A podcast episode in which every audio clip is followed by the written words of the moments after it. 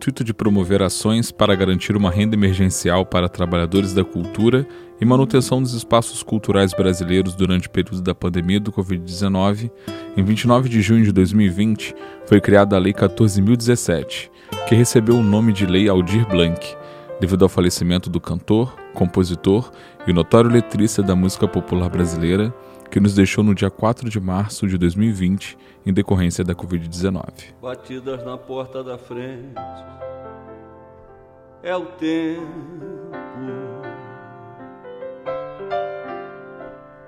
Eu bebo um pouquinho pra ter argumento.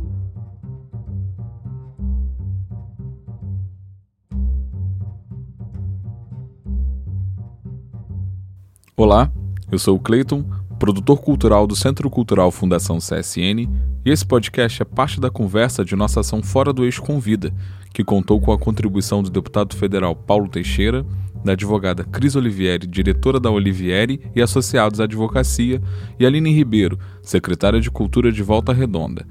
E essa conversa foi mediada por André Leonardi, gerente-geral da Fundação CSN.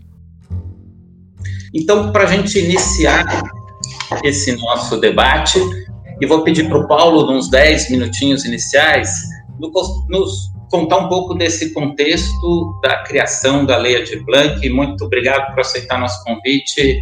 Muito bom estar com você, Paulinho Teixeira. E desse contexto da criação da lei, da, desde a, lá da Comissão de Cultura até a aprovação no Congresso, a gente, eu confesso que eu achava difícil a aprovação da lei, difícil ela ser sancionada, mas estou, como acho que toda a classe cultural, muito contente desta lei estar tá se tornando, ter a possibilidade de tomar, se tornar uma realidade e nesse momento tão difícil que todo o Brasil vive, ela dá a sua contribuição para que o mundo da cultura possa atravessar este momento tão difícil que a gente vive. Então, muito obrigado. Por favor, Paulo Teixeira, com as considerações iniciais. Boa tarde, André. Muito obrigado pelo convite para participar dessa transmissão sobre a Lei Aldir Blanc pela Fundação CSN. Obrigado pela lembrança do meu nome.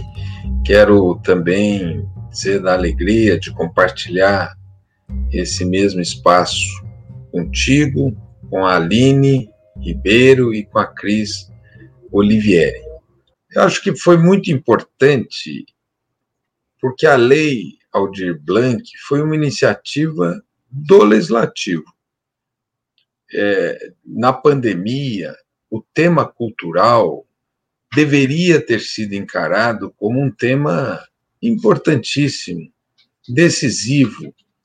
As pessoas estão em casas, ou grande parte dela estiveram e algumas ainda estão e na minha opinião deveriam continuar para proteger as suas vidas. E quem tiver que sair, que saia com muita segurança, com muito cuidado para não ameaçar é, a, a sua vida. E a questão cultural deveria ter sido uma questão central já que as pessoas que ficam em casa mais tempo têm acesso às tecnologias que permitem o acesso à cultura. Esse seria o momento para dar um banho de cultura no Brasil. Infelizmente, não aconteceu é, um programa de cultura como aconteceu em outros países que, durante a pandemia, promoveram os diversos segmentos da cultura para que essa cultura chegasse na casa das pessoas.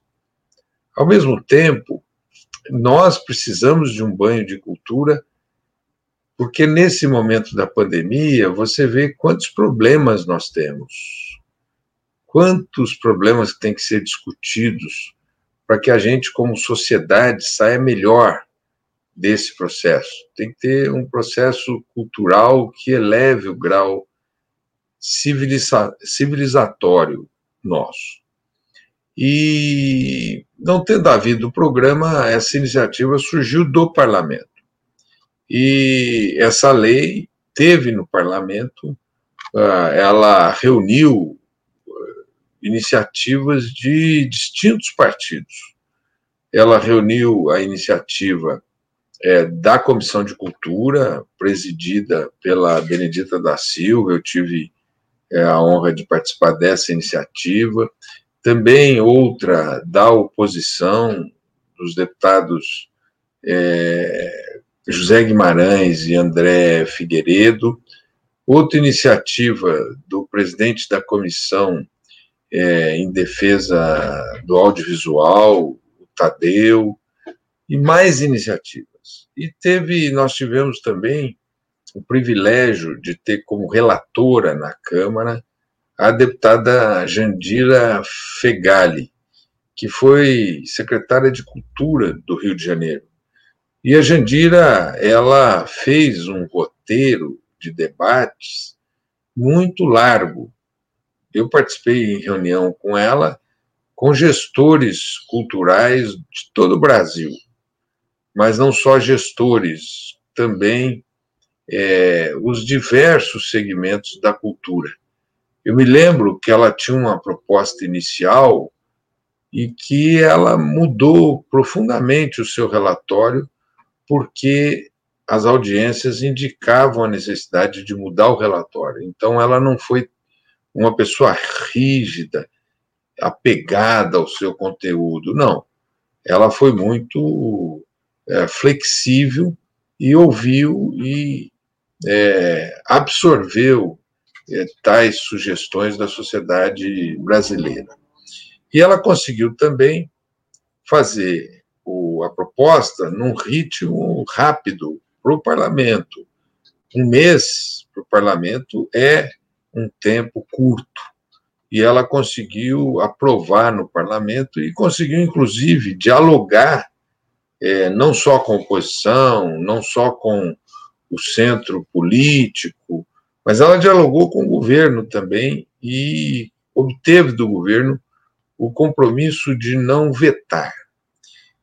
E assim conseguiu aprovar essa lei é, na Câmara, depois no Senado o relator foi o senador Jacques Wagner, e na sanção da lei, né, no período de sanção, deu-se o falecimento do Aldir Blanc e ela foi batizada como Lei Aldir Blanc em homenagem a esse que foi um dos maiores compositores que o Brasil já teve. Bom, a, a lei ela demorou um tempo para ser sancionada e um outro tempo para ser regulamentada, talvez maior até do que o tempo de tramitação dela. Quer dizer, não teve uma pressa igual nem para sanção, nem para regulamentação. E o que nós vemos hoje é que algumas virtudes da lei estão sendo diminuídas na regulamentação. Uma regulamentação, ela tem que regulamentar o que está na lei. E o que nós estamos percebendo é que a regulamentação ela extrapola os limites da lei, ela burocratiza as exigências para a realização e implementação da lei.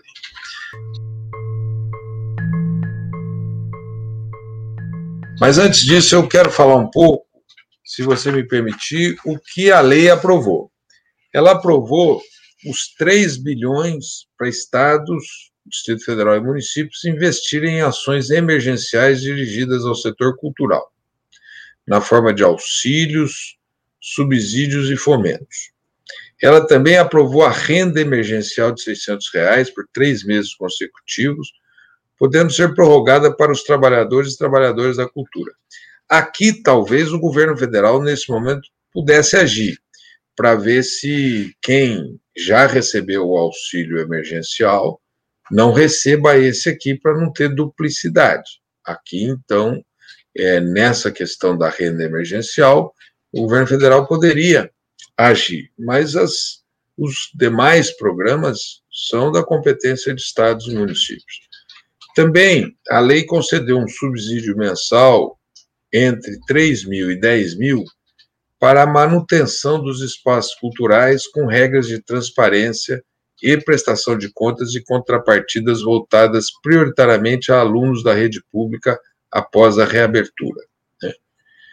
E destinou 20% do valor total, o valor de 600 milhões, para serem destinados a ações de fomentos como editais, chamadas públicas, prêmios, aquisição de bens e serviços vinculados ao setor cultural e outros instrumentos voltados à manutenção de agentes, espaços, iniciativas, cursos, produções, desenvolvimento de atividades de economia criativa e economia solidária, produções audiovisuais, manutenções culturais, bem como para a realização de atividades artísticas e culturais que possam ser transmitidas pela internet ou disponibilizadas por meio de redes sociais e outras plataformas digitais. Agora, na regulamentação, eu uh, repito, está havendo uma extrapolação.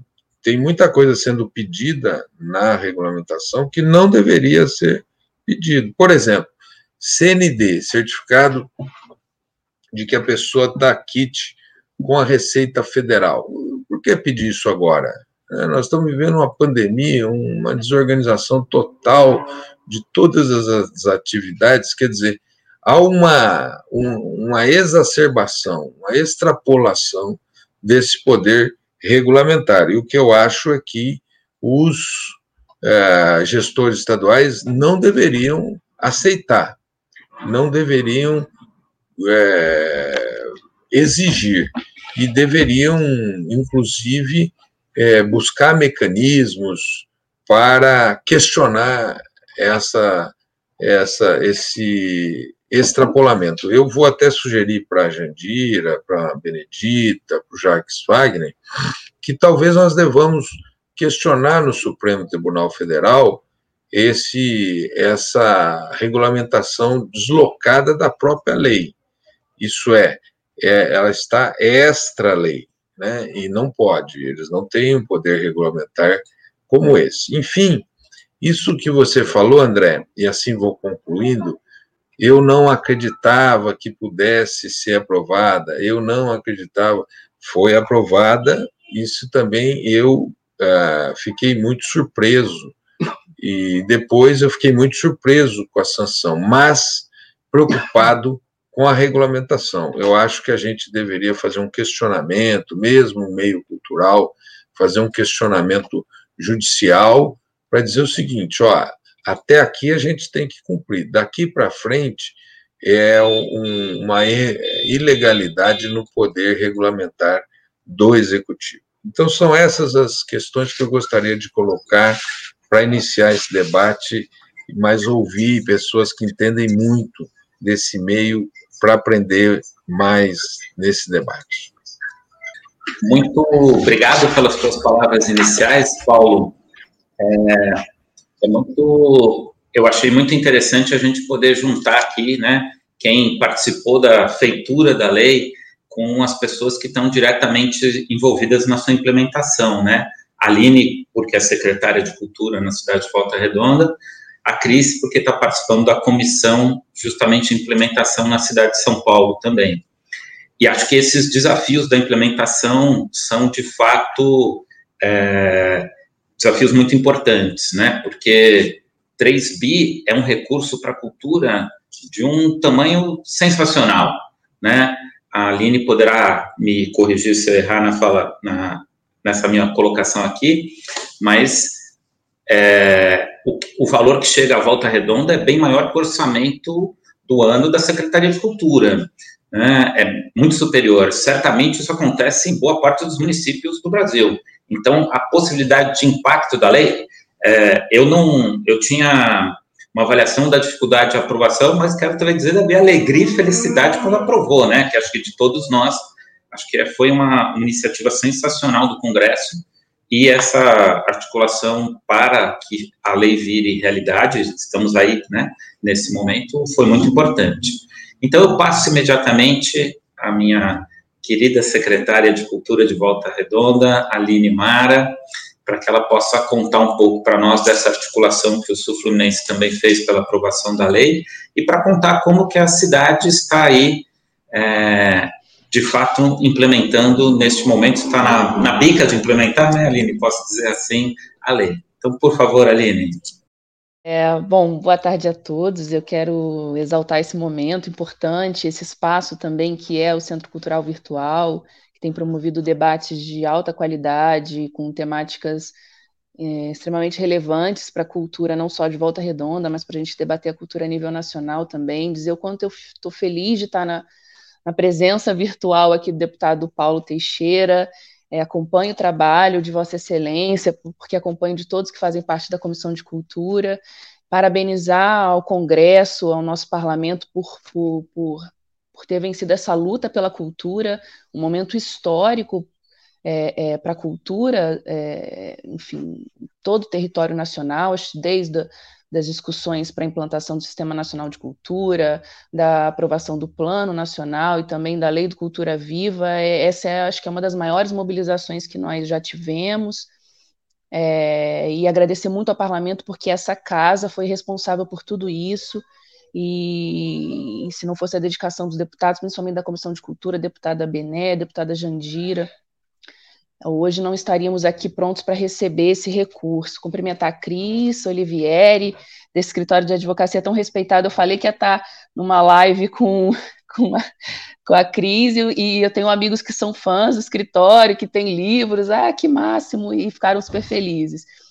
André, que é um parceiro, fundação, toda a equipe, André com maestria lidera essa equipe incrível da fundação, somos todos muito fãs, temos um diálogo muito bom na cidade, é uma instituição importante, não só para a cultura, mas também para os projetos de formação, educação.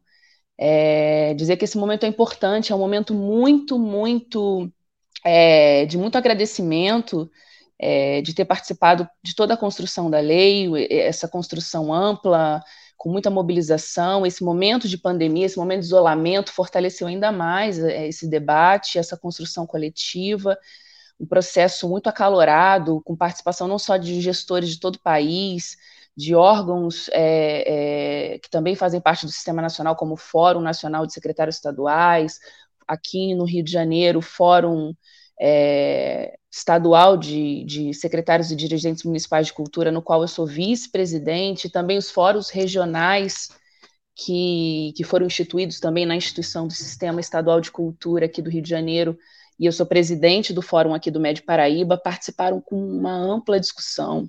A deputada Jandira, junto com a Articulação Nacional de Emergência Cultural, é, realizaram diversas webconferências, web reuniões, fóruns, discussões, muita construção coletiva, e isso traz essa força maior dessa lei. Além de vários processos de formação, cursos de aplicação da lei, e, e, e, toda, toda essa mobilização da sociedade muito importante para que a, a, a Lei Aldir Blanc tenha todo esse impacto é, nos, nos segmentos culturais, principalmente no, nos agentes culturais que estão muito é, é, vulneráveis nesse momento. É, e aí a lei vem para trazer essa, essa esperança de sobrevivência, esse respiro, mas são muitos desafios, né? É, depois desse processo todo muito rico, muito fértil, muito que trouxe muita esperança para os gestores e para os agentes culturais na construção, na aprovação, na sanção da lei. A gente está agora nessa fase que é, é, recebemos o decreto de regulamentação e, e, e o deputado foi muito preciso na, nas palavras quando disse que o decreto veio para dar esse esse freio e essa um pouco de desânimo até pra, principalmente para nós gestores, porque ele duramente aponta uma pressão muito forte nos gestores, é, direcionando toda a responsabilidade e reforça isso em três artigos, que o, o gestor será penalizado. Então, os gestores que estavam ali todos tentando adiantar os seus processos é, administrativos, a sua organização municipal para receber o recurso da lei, quando se deparam com esse decreto federal, deram uma pausa e, e, e, já ficaram um pouco mais preocupados. E aí é onde a gente vê que, que esse decreto foi muito negativo, porque acabou freando um pouco ali os processos. É claro que a gente tem que ter toda a responsabilidade com o recurso público, mas não é esse o propósito da lei. O propósito da lei, desde o processo de construção, veio para ser o maior, mais simplificado possível, o, né, com, com menos burocracia possível, né, para a gente poder atingir ali o agente cultural que mais necessita nesse momento, e é o agente cultural que não vai ter uma certidão negativa, é o agente cultural que não vai saber elaborar um projeto.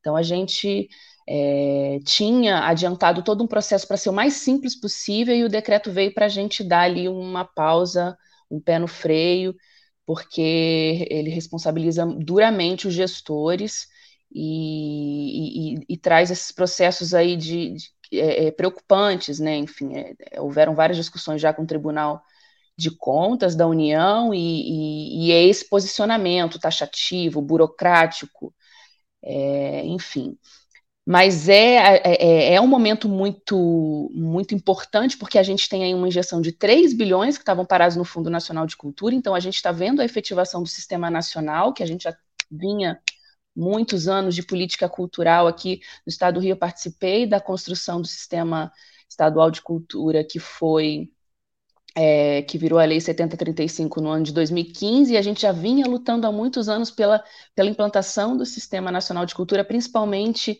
para esse sistema de fomento, para esse repasse fundo a fundo. E aqui em Volta Redonda, nós está, já, é, estamos com o nosso, nosso sistema municipal de cultura também é, já há bastante tempo consolidado, com o Conselho Municipal de Cultura muito ativo, com o Plano Municipal de Cultura implementado, é, e com o nosso fundo também agora regulamentado. Mas mesmo os municípios preparados agora estão se vendo com, com um desafio muito grande que é fazer esse recurso chegar na, nas pessoas que mais precisam, chegar na ponta, né? Como fundamentais ali para uma renda, para uma sobrevivência, a gente precisa fazer com que esse recurso chegue rapidamente a essas pessoas. A gente tem é, experiências aqui em Volta Redonda é, cadastrando os artistas de pessoas que realmente estão passando muita dificuldade e agora a agilidade que a gente precisa dar, que é esse grande desafio na gestão pública, fazer com que a máquina pública funcione e, e, e corra para que esse recurso chegue rapidamente aí aos agentes culturais. Obrigado, Aline, por essa tua fala inicial. Você falou uma coisa que estava na minha, nas coisas que eu tinha aqui anotado como super relevantes da lei e que eu vou reforçar, muitas vezes, quando a gente pensa é, na Lei Rouanet, a gente sempre fala do mecenato, né? A, a gente usa Lei Rouanet no Centro Cultural, esse programa aqui, ele é feito, portanto, graças a recursos da Lei Rouanet também, mas o, a Lei Rouanet também tem dentro dela o Fundo Nacional de Cultura, e essa lei, Aldir Blanc, eu acho que uma das coisas que eu acho mais excepcionais é a forma como ela é descentralizada. Nunca houve tanto dinheiro dentro do sistema nacional de cultura sendo repassado fundo a fundo. Né? Você falou isso e eu estou repetindo porque eu quero reforçar, porque eu acho que esse é um ganho que a gente tem, nós que somos gestores culturais, que somos da área de cultura, é, um, é uma coisa que nunca aconteceu nesta intensidade. A lei é temporária para este momento de emergência, mas ela vai obrigar também uma série de municípios a criar os seus conselhos, regulamentar seus fundos, correrem atrás deste, diferente de Volta Redonda, que já tinha isso tudo aprovado, né, e tudo em funcionamento, mas acho que esse caráter de fazer o dinheiro chegar na ponta e descentralizado é uma das grandes qualidades dessa lei proposta pelo Congresso. Esse acho que é um golaço, Paulo, acho que é uma coisa que de fato marca a história do investimento na cultura de forma muito positiva. Quero aqui então passar para minha querida Cris Olivieri, para que ela faça aí as suas observações iniciais. Por favor, Cris. Olá, boa tarde a todos. Eu queria primeiro agradecer o convite do André, um parceiro super querido do Fórum e que está fazendo um trabalho sensacional agora com o Centro Cultural Online. É, é, um acesso diferente, incrível, né? Porque antes era um centro cultural meio regional e que agora a gente vê todas as coisas que estão acontecendo, as ações de arte e educação e, as, e, e, e outras ações de colocar as pessoas juntas falando e tal, fazendo conhecimento, é incrível. ao deputado Paulo Teixeira isso dizer que foi incrível, poucas vezes a gente da área da cultura se sentiu tão representado no Congresso. Né? A gente sempre se sente um cachorro abandonado, dizendo, pô, mas a gente não tem representação lá, essa é uma discussão no fórum, a gente precisa arrumar alguém, vamos contar para alguém que a gente existe, vamos dizer qual, qual, é o nosso impacto na economia. E, de repente, assim, a, é, a, a, bancada da cultura conseguiu se organizar com os demais membros do parlamento. Eu e André, nós éramos dois silenciosos na discussão, porque a gente tinha internamente aquele sentimento que é, não vai ser aprovado. Se for aprovado, não vai ser sancionado. Se for sancionado, não vai sair o dinheiro. A gente tinha um, uma, assim, uma nuvem preta seguindo. Então, assim, eu acho que é sensacional, né? Com todas as burocracias que foram criadas e tal, assim, ainda assim a gente tem é, 3 bilhões para distribuir para a cultura. É, e aí eu vou falar um pouco dessas questões burocráticas também que a Aline levantou. É um prazer estar aqui com a Aline, é sensacional saber que a gente tem uma secretária jovem, que é das artes, que foi para gestão, mulher que botou tudo de pé, né? Já está tudo andando, seguindo. Parabéns, Aline, sensacional.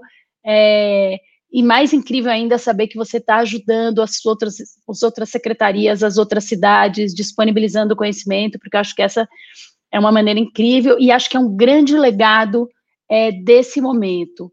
Então, eu acho que antes da gente falar das nossas agruras, né, falar dos nossos ganhos, eu acho que a, a Lei de Blanc ela vai deixar um legado incrível, que é primeiro a, o credenciamento de todos os profissionais da cultura de forma nacional.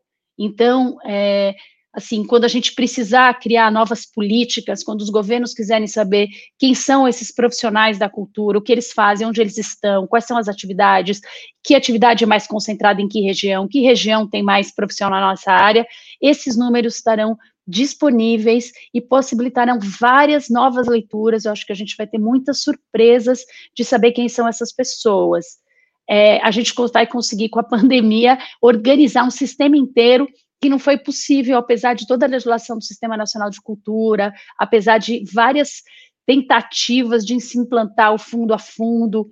É, então, é incrível, né? É, assim, é, um, é um legado que vai ficar para a história do país e que vai ser muito, muito importante para o segmento.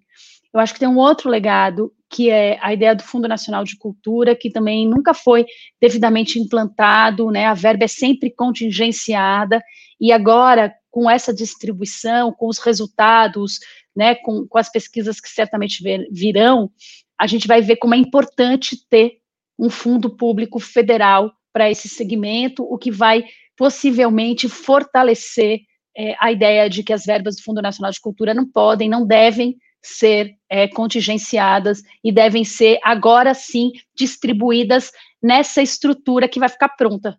Não é? Porque com, a, o, hoje está super difícil fazer tudo isso, né? As pessoas estão correndo, se organizando, se formalizando, mas assim, passado esse momento, essa estrutura vai estar tá aí pronta, qualificada, para que possa ser feita essa distribuição de novos é, aportes no Fundo Nacional de Cultura que possa ir para todas essas para todas essas pontas. Então, eu acho que isso também é sensacional. Tem um terceiro ponto que é muito relevante, que é a união de todas as categorias e de todas as áreas deste país, que é gigante.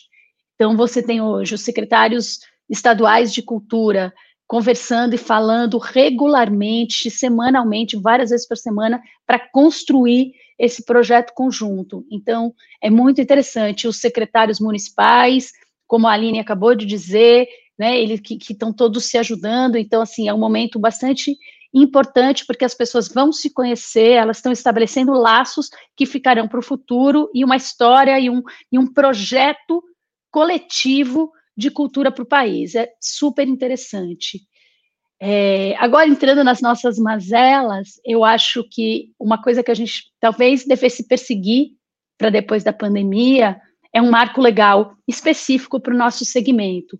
Tudo bem que eu sou advogada, vai falar, puxa, mas você quer lei, Cris? Não é isso, a gente quer alguma coisa que seja específica para a cultura. Tem um problema nessa estrutura da, que a gente não está conseguindo implementar, né? Que é assim, o Estado, a lei foi promulgada para um momento emergencial, E a aplicação dessa lei deveria ser feita considerando o papel do Estado como responsável social pela situação que a gente está hoje, e não como contratante. E a legislação que está sendo aplicada para é, se implantar a lei é a legislação do contratante, é a legislação das licitações. É aquela que, quando você, quando, quando o Estado contrata uma obra, né, infraestrutura de milhões, quando o Estado precisa selecionar um fornecedor que vai fornecer serviços e bens regularmente para o Estado. Então, essa legislação do contratante, que tem uma série de regras para você garantir o acesso, para você garantir a regularidade do dinheiro, é aqui é aplicada também para o uso dessa verba que está vindo da Lei Aldir Blanc. Então, isso é um engessamento para o técnico, é, porque bem como, a, é, como bem a Aline disse, é, o técnico ele é responsabilizado. Então, é muito difícil é, para o técnico que está lá na administração pública é, assumir o risco de abrir mão de todos esses requisitos formais de uma contratação regular, porque ele não tem ali um embasamento legal que lhe garanta que o momento é emergencial e uma série de pré-requisitos devem ser abandonados, entre eles as certidões negativas. As pessoas esse dinheiro vai sair em outubro, vai sair em novembro, as pessoas estão sem rendimento desde março, a chance delas não terem pago os impostos é gigante. Então, é uma, uma, você tem uma massa de pessoas que deveria ser atendido pela legislação que talvez não consigam, né, porque elas têm esse problema de certidão negativa. Eu, eu não sei se, é, como disse o deputado, se o caminho é no, é no STF, se for, que sensacional, é, ou se é diretamente com uma regulamentação que é, estabeleça né, uma regra mais clara. E quando ele disse que o parlamento estava se organizando, eu fiquei pensando se não seria de uma lei, de um puxadinho de lei a ser aprovado pelo Congresso, dizendo que esse recurso, para além de tudo que já foi dito, deve ser gasto numa situação emergencial, com dispensa de todas as formalidades e etc. Eu acho que isso poderia ajudar, não sei se a gente tem nem tempo nem condições para isso. Para ouvir mais conteúdos e informações relevantes sobre cultura, educação e arte, te convido a seguir nosso podcast aqui no Spotify e também todas as nossas redes sociais no Facebook, Instagram e YouTube. Lá você vai encontrar uma programação diversa que conta com webséries, lives, oficinas, tutoriais, entre outros. Esse podcast é desenvolvido pelo Centro Cultural Fundação CSN e a gente se vê em breve.